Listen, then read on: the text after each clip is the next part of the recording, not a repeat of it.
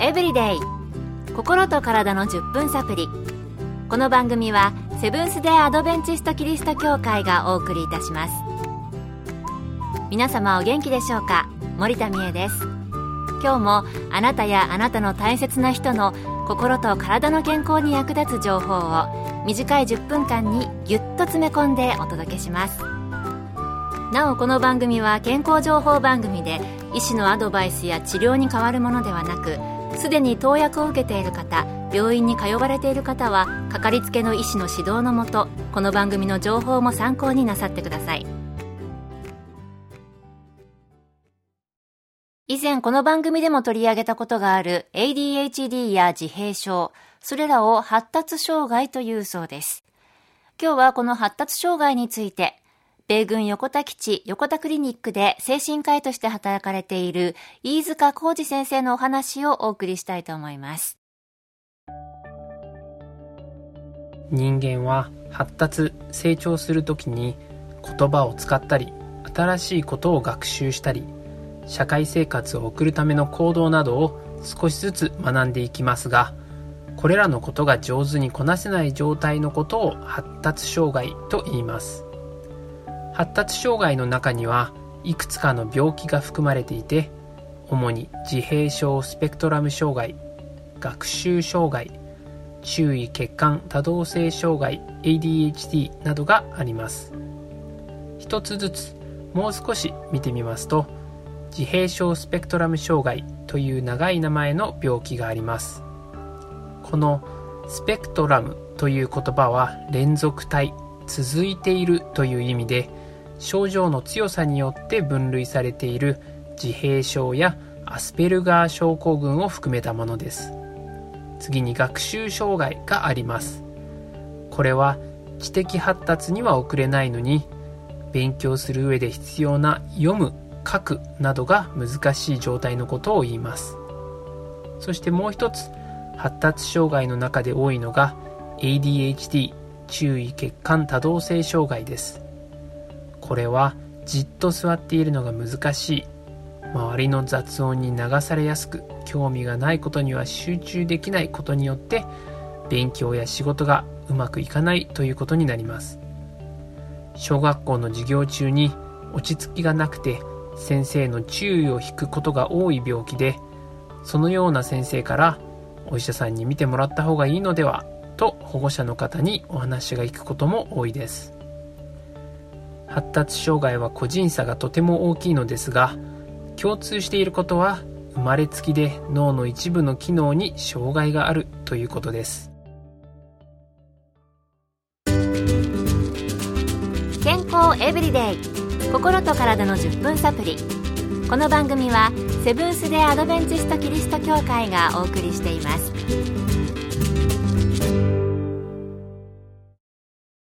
今日は発達障害について、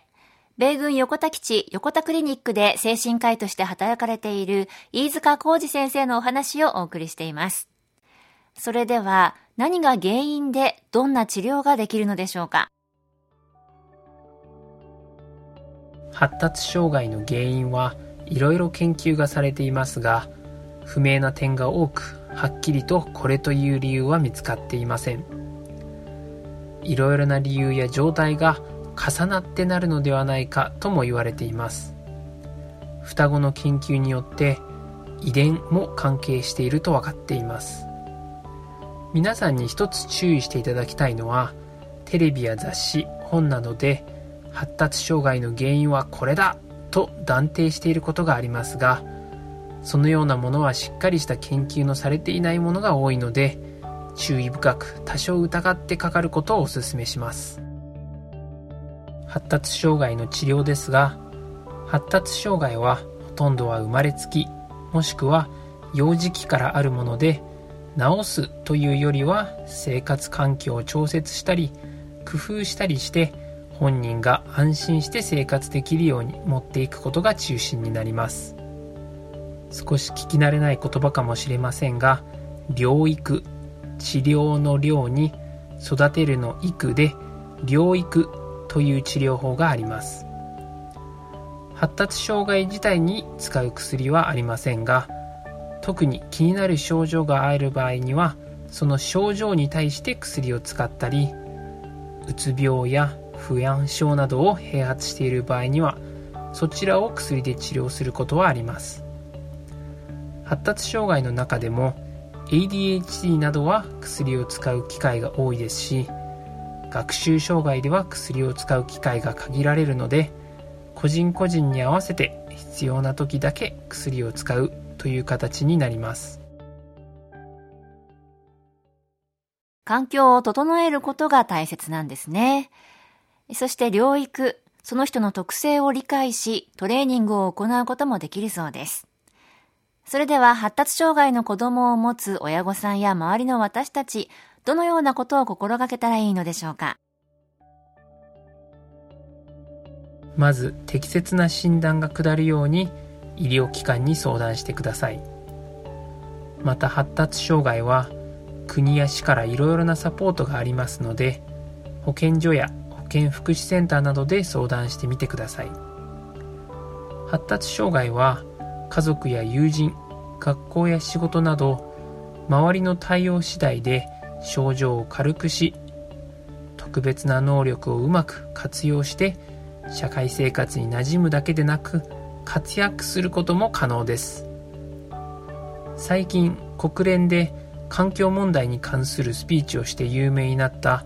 グレタ・トゥーンベリさんも発達障害であると公表しています。周りの人のサポートがとても大切なので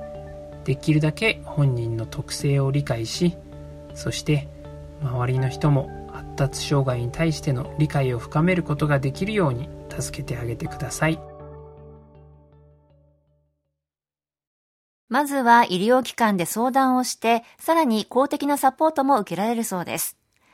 周りの対応次第で症状を軽くしたり、社会で活躍することも可能ということですので、家族や学校など、みんなで協力をして適切な対応を早い時期から取る。そしてその子に一番いい環境を整えていくことが大切なのかもしれませんね。